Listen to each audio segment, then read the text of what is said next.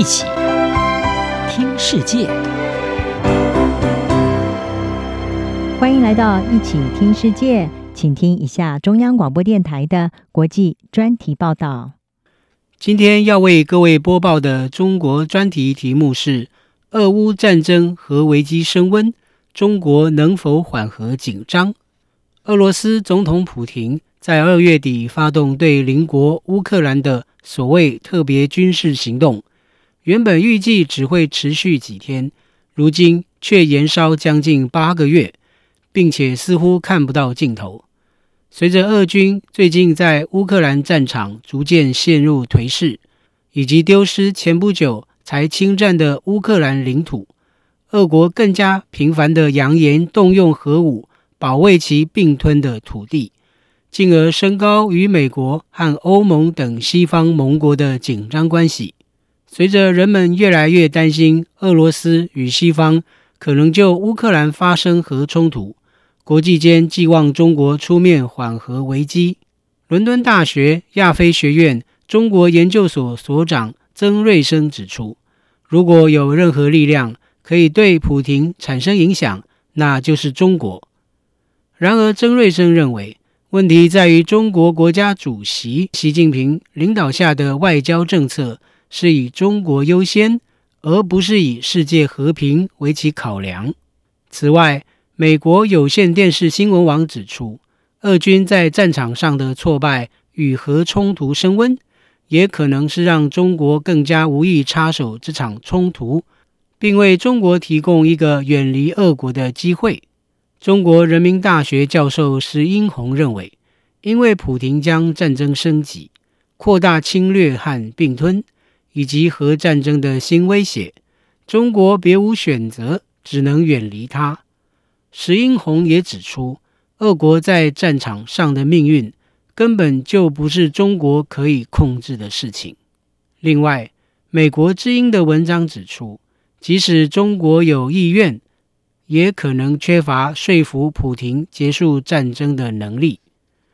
南京大学国际关系学院执行院长朱峰说。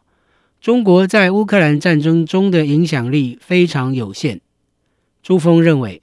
鉴于战争对普京的打击很大，敦促他现在结束战争，就等于要求他认输。他表示，中国能说服他吗？说服他承认失败，等于宣告他政治死亡，他不会听的。至于普亭和习近平九月中旬，于乌兹别克首都萨马汉的上海合作组织高峰会场边的会晤，对于普京透露中国对俄国发动乌克兰战争有疑问和担忧，分析人士指出，普京的说法透露习近平可能在两人的私下会谈中提出缓和局势的建议，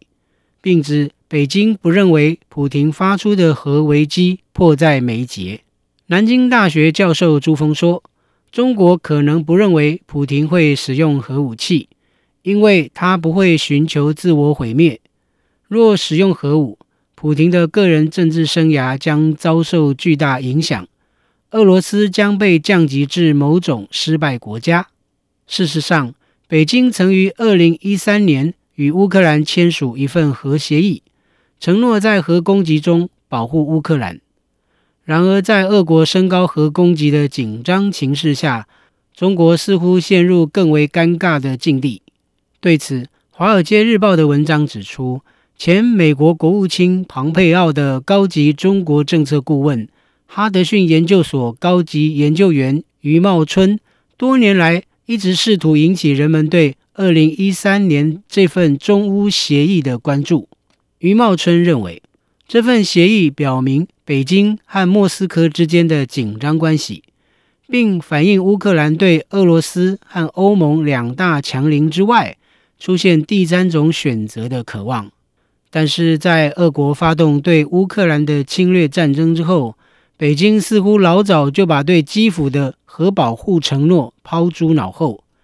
并从这场不义的战火延烧至今，我们可以看到的是，中国更多的袒护俄罗斯。美国优思科学家联盟的中国专家顾克岗指出，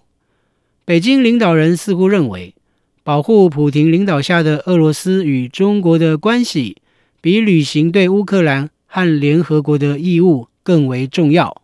尽管长期后果难以预测，但是习近平对乌克兰战争的反应，几乎肯定会加速美国孤立和遏制中国的努力。